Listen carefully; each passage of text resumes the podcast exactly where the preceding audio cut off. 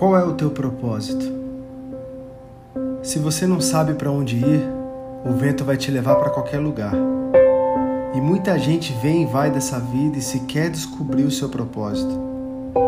Eu não quero chegar no final da vida e descobrir que a vida foi desperdiçada ou que ela vazou sobre os meus dedos e eu fiquei perdido. Nunca é tarde para fazer a pergunta sobre que vida é essa que vale a pena ser vivida.